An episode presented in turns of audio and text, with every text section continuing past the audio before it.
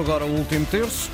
O Bayern de Munique passa um momento insólito, está numa crise de resultados sem precedentes, se olharmos para um passado uh, recente. Ontem perdeu pela terceira vez consecutiva, depois de 3-0 com o Leverkusen, o líder.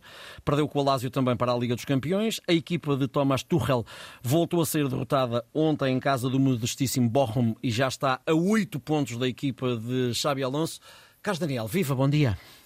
Olá, bom dia, Ricardo. Carlos, o que se passa com este gigante? Normalmente há, várias explicações e nunca uma só para um momento destes. A primeira, a primeiro dado, se calhar, a reter é que a crise não nasceu ontem e o ano passado, como te lembrarás, o Bayern ganha de uma forma quase dramática sobre a linha da meta ao Borussia Dortmund, terminou o campeonato com os mesmos pontos e é no último jogo que o Dortmund falha uma vitória em casa que era quase obrigatória e, e que dá esse, essa perda traumática da, da, Bundesliga mais uma vez para o Bayern de Munique. Ou seja, o Bayern já não foi a melhor equipa da Alemanha no ano passado, foi o Borussia Dortmund, mas que depois não teve ali uma força mental sobre a meta para, para fechar o campeonato. Depois há a questão também, obviamente, das, das contratações. Há jogadores que, que são contratados com um critério relativamente discutível. O caso de Eric Dyer é o mais recente, um jogador que praticamente não jogava no, no Tottenham, que está em cima dos 30 anos, a ser contratado para ser muitas vezes solução na equipa principal do Bayern.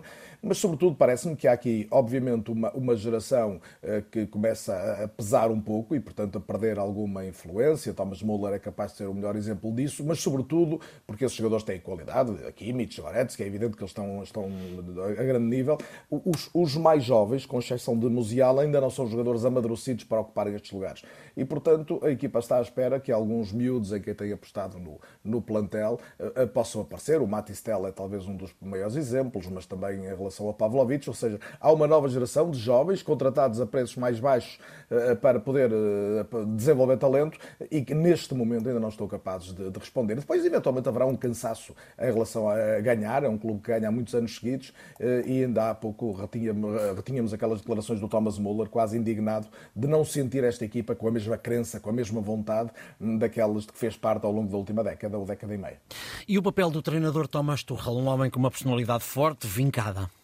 É verdade, Tuchel não está numa fase boa da carreira, as coisas não lhe têm corrido tão bem, teve um momento ascensional e agora tem outro com, eh, com muitas oscilações, já não é apenas eh, no Bayern, e sobretudo do que eu tenho visto da equipa do Bayern, há muita oscilação tática, há muita indefinição em relação à forma como a equipa deve jogar, ora com três centrais, ora só com dois, aliás a fragilidade defensiva tem sido grande, o Kim Min-jae, o coreano, não trouxe a solidez toda que se esperava que pudesse aportar, o Pamecano tem tido uns jogos melhores, outros piores, e a verdade é que ainda ontem há uma expulsão que acaba por precipitar a derrota. Já falei de Eric Dyer, mas tem o próprio Matthijs de Ligt que, que não conseguiu ser ainda, aos 24 anos, o jogador que se previa que fosse, quando apareceu no Ajax com, com 18 e ia mostrar-se logo um dos melhores centrais da Europa. Portanto, há uma fragilidade, há alguma indefinição tática e parece-me que de facto há ali uma ligação que nem a, a contratação extraordinária de Harry Kane, a produzir muitos resultados nos primeiros minutos, eh, nos primeiros jogos, aliás, acaba nesta altura por eh, garantir, apesar dos impressionantes 29 golos que já marcou este ano, a liderança ao Bayern. Se quiseres como última nota, uhum. é evidente que um clube nunca joga sozinho.